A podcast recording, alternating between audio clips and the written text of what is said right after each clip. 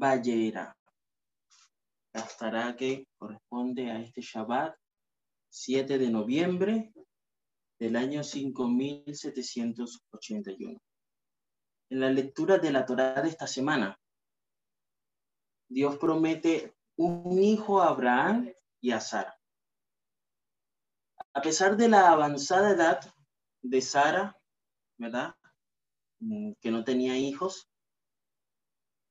A pesar de todo esto, la Torá de esta semana eh, describe un incidente similar que ocurrió muchos años después. Eh, este, este, incidente está eh, allí relacionado a el profeta Eliseo. Eliseo, en uno de sus tantos ah, milagros que, tuvo, que participó o Hashem tuvo bien pues, hacer a través de él, le aseguró a una anciana que no tenía hijos que iba a tener un hijo. Y la Aftará de esta semana analiza también otros dos milagros del profeta Eliseo. ¿no? Eh, el primer milagro involucra a una viuda que estaba muy endeudada y que en ese momento los acreedores estaban reclamando el pago. Pero la forma de reclamar el pago para estas eh, acreedores era eh, no era algo sencillo para ella, era que le estaban pidiendo que entregara a sus dos hijos como esclavos para pagar la deuda. Y vemos a Eliseo acercarse o a esta mujer a estar allí, de conversar acerca del tema. La respuesta de Eliseo es, bueno, ¿qué tienes en tu casa? ¿Qué es lo que hay allí que nosotros podamos utilizar? ¿no? Para para ver qué podemos hacer. Y la viuda respondió que no tenía casi nada allí. Prácticamente lo único de valor, lo único importante era aceite, ¿no? un frasco de aceite que tenía. Era muy poco, muy, muy poco. Pero Eliseo le pidió a la viuda, bueno, vas a ir, vas a juntar todos los envases que tengas, todas las vasijas no solamente vas a buscar las tuyas, sino que vas a buscar vasijas en todo alrededor. Así que nadie, que no quede una vasija fuera de aquí que tú no puedas utilizar. Y así esta mujer buscó y, trajo las vasijas y de estos, eh, de esto, este aceite, ¿verdad? Llenó, fue la vía que se utilizó para llenar cada una de estas vasijas. Eh, punto resaltante aquí es, ella hizo lo que se le ordenó y milagrosamente el aceite continuó fluyendo hasta que se, llenó la última vasija. Y la mujer vendió todo el aceite que había en esas vasijas con una buena ganancia y tenía o obtuvo dinero suficiente para pagar sus deudas y continuar viviendo cómodamente. Esa paracha, esa, esa, esa historia es bastante interesante porque dice que de una mujer que no tenía nada, que estaba prácticamente sentenciada a perder todo, ahora pasó a estar, a vivir bien y vivir cómodamente. No sabemos exactamente qué tan cómoda era ese cómodo. Si tal vez es el cómodo que nosotros creemos de mucha riqueza o muy, muy bien, o era otro tipo de comodidad. Lo que sí sabemos es que Hashem prometió y cumplió de sostenernos, de sustentarnos, de darnos las cosas que necesitamos. Y más allá de todo ello, pues nosotros podemos estar seguros y decir hoy que sí, hasta aquí nos ha traído Hashem con su mano fuerte y poderosa.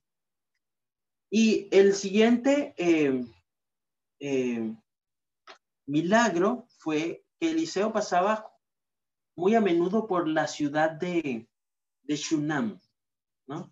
donde cenaría y descansaría en la casa de cierta pareja.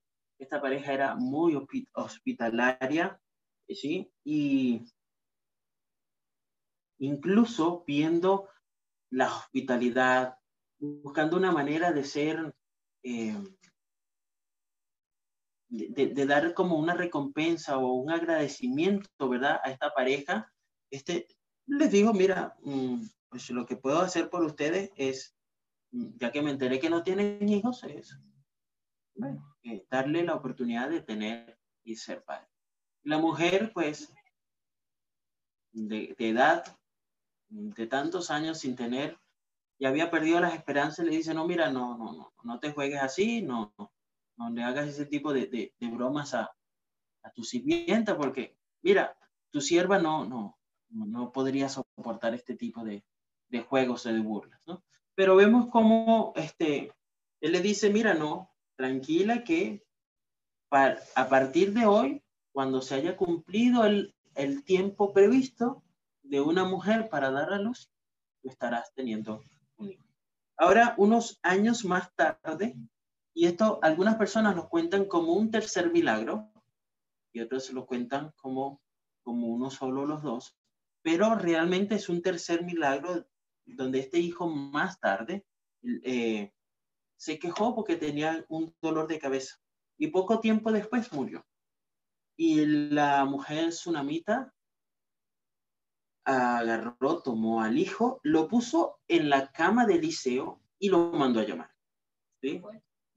¿Sí? Fue. Rápidamente llamó al profeta. Eliseo se apresuró, corrió, sí, se movió rápidamente para ir a la casa de la mujer y milagrosamente recobró, este niño recobró, recobró la vida, ¿no? Esta es una sinopsis que nosotros podemos encontrar en la Aftará, ¿sí? Esta, esta, pues, difiere en algunos casos de algunas otras lecturas de, de la Aftará, de, en, eh,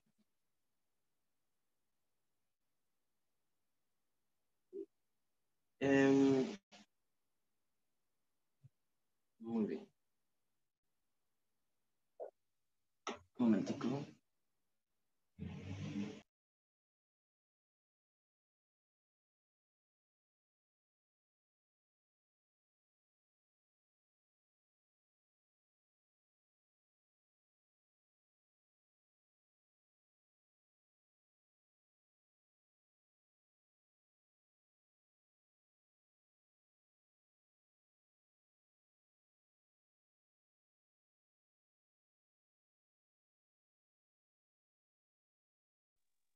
Muy bien, acá tengo mis notas.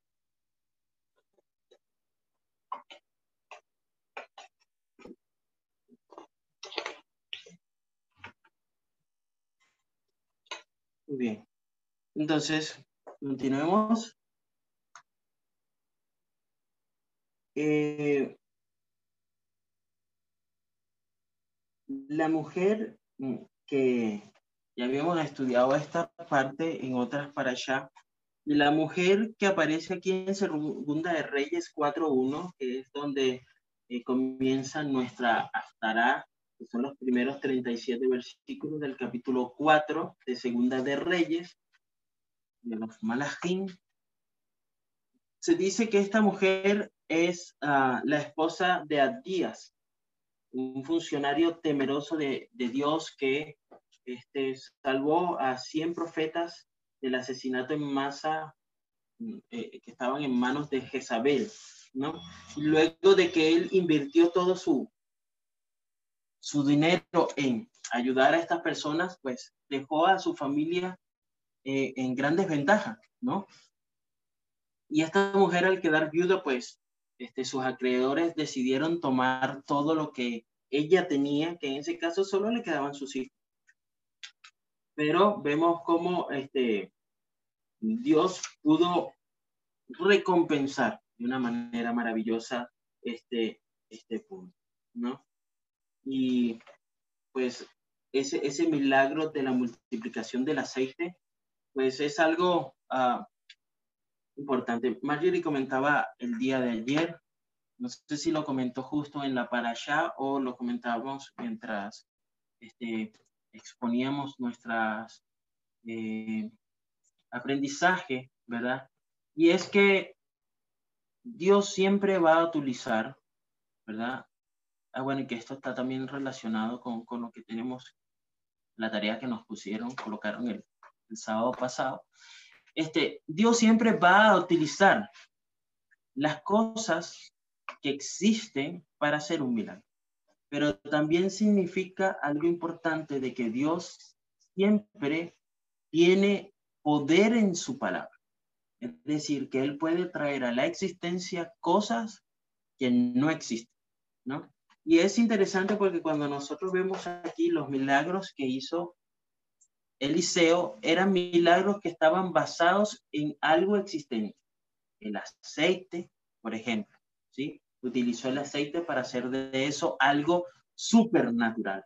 Es decir, el aceite no tenía ninguna composición química que le permitiera eh, multiplicarse. Pero Shen hizo el milagro. De un poco sacó muchas vasijas de aceite. Ahora, en el caso de del segundo milagro de Eliseo, aparecen dos cosas diferentes. Y estas dos cosas diferentes son que primero trajo existencia una vida. Y es un milagro. Pero este milagro los trajo de dos personas que tenían, existían, y a partir de ellas eh, se, se hizo un milagro, ¿no? No era algo supernatural porque ellos, su condición física impedía, no era natural para ellos tener hijos, no era algo que hubiera venido con ellos sino que Hashem cambió esa circunstancia, esa situación, para que ellos pudieran tener este hijo.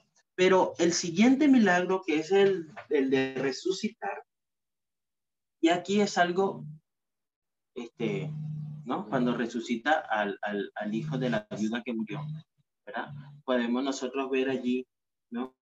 Este, cómo, cómo eh, Elisha, ¿verdad? Llega a la casa y allí estaba el niño muerto y acostado en la cama. Y él estaba realmente muerto, no estaba enfermo, no estaba en coma, ¿sí? Entonces el profeta se dio cuenta en ese momento que solo Hashem, solamente Dios podía resolver esta situación. No recordaba por eso que aunque no lo vimos orar por los otros milagros, en este caso sí lo hizo y solo Hashem pudo hacer un milagro bien grande. ¿Sí?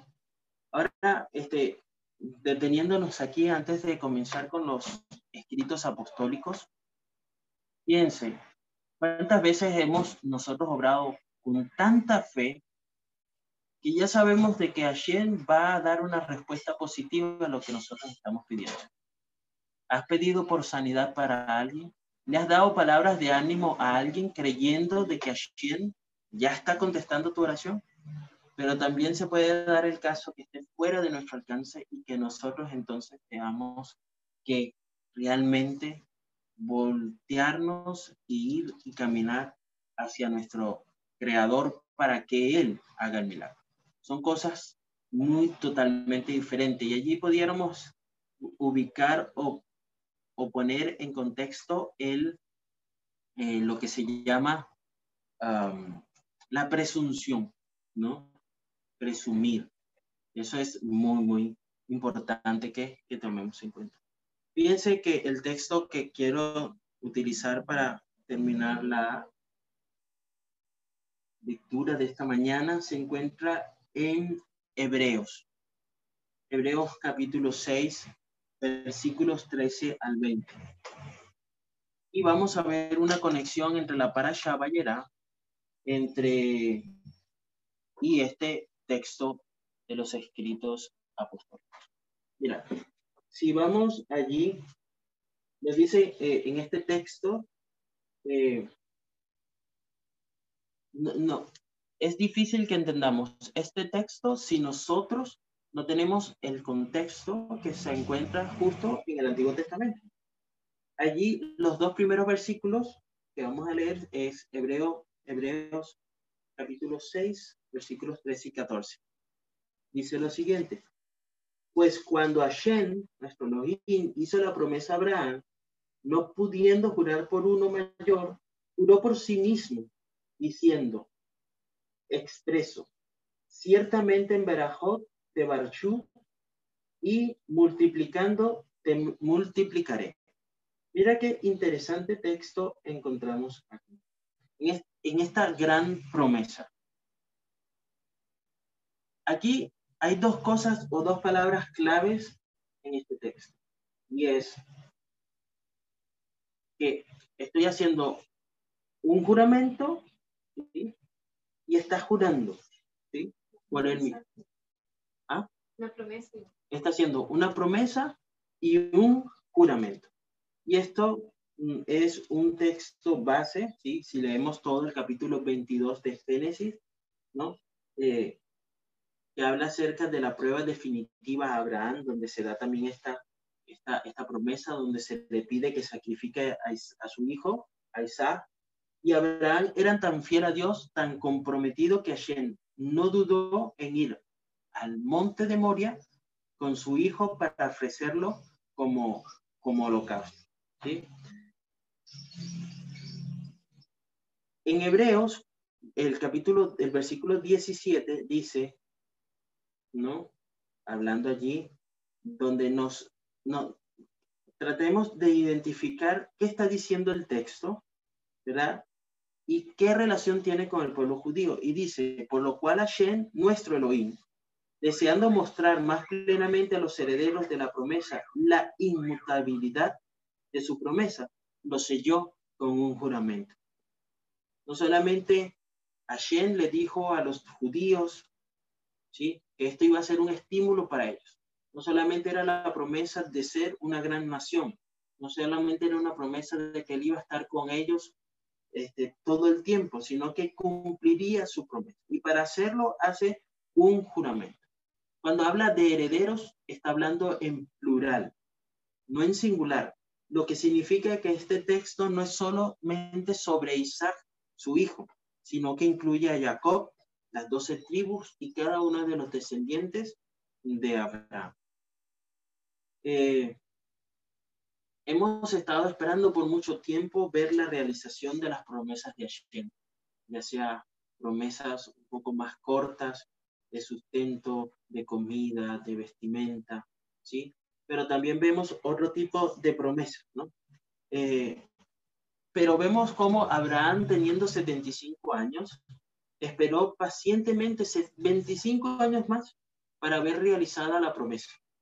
Y a través del nacimiento milagroso de Isaac podemos ver el versículo 15, algo importante. De Hebreos 6, capítulo 15. Así, habiendo esperado con paciencia, obtuvo la promesa. Si saltamos al versículo 18, ya que leímos el 17, pero podemos leerlo nuevamente, el 17 y el 18 dice, por lo cual Hashem nuestro Elohim, deseando mostrar más plenamente a los herederos de la promesa la inmutabilidad de su promesa, lo selló con un juramento. ¿Para qué selló este, este juramento?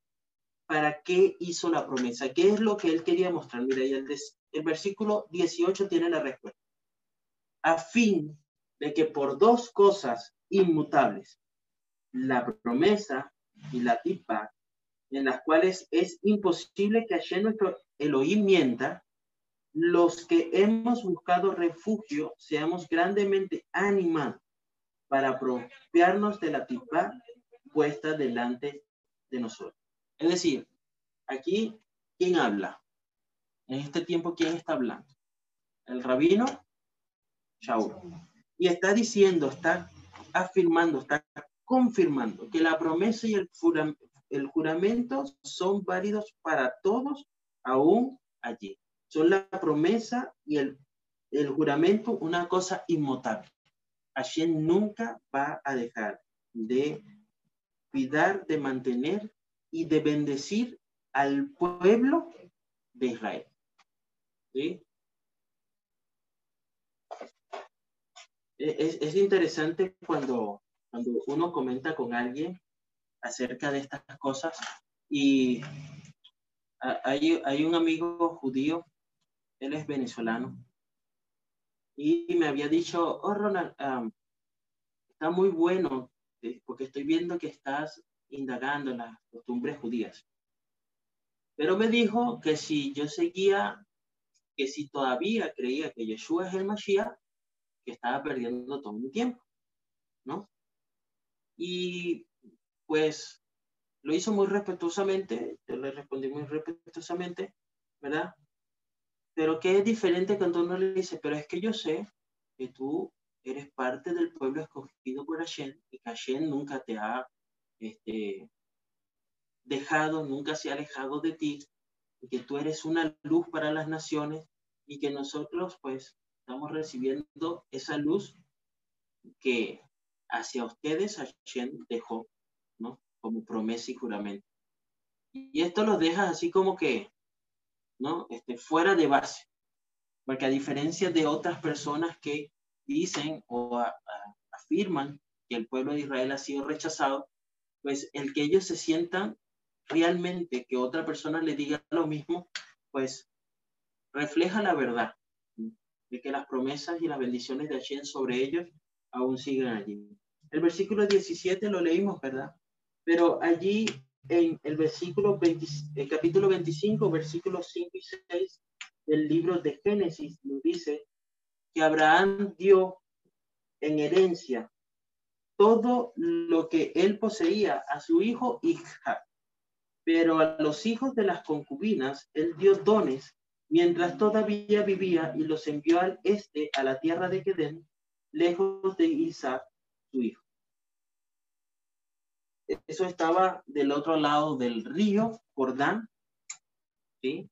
Abraham quiso separar estos dos pueblos, el pueblo de la promesa de este lado del Jordán, el resto de sus hijos del otro lado del Jordán. A este les dio como riqueza todo lo que poseía, pero al resto de ellos les dio los dones. ¿sí? Y esto eh, vemos como aún el pueblo judío hoy es consciente de esto ¿sí? y tratan con, con cierto eh, respeto ¿verdad? a los descendientes de Ismael ¿verdad? y otros hijos de las concubinas de, de, de Abraham, permitiéndoles estar del otro lado del Jordán. Pero de este lado del Jordán, donde están ellos, donde es su tierra este, prometida, nosotros entonces podemos decir, realmente tenemos el derecho de decir y aplicar las bendiciones y promesas de Hashem a, a todos ellos, a cada uno de ellos. Aquellos que han aceptado también a Yeshua como el Mashiach, ¿verdad? Porque no se pueden barrer promesas literales completas, ¿verdad? Solamente con mover la mano, solamente con cruzar la página, ¿no? Dios juró y prometió a Abraham y eso lo ha cumplido a través de la historia. Hebreos 6:19 dice que tal tipa, la cual tenemos como por segura y firme ancla del ser, es la tipa que traspasa el velo. ¿Sí?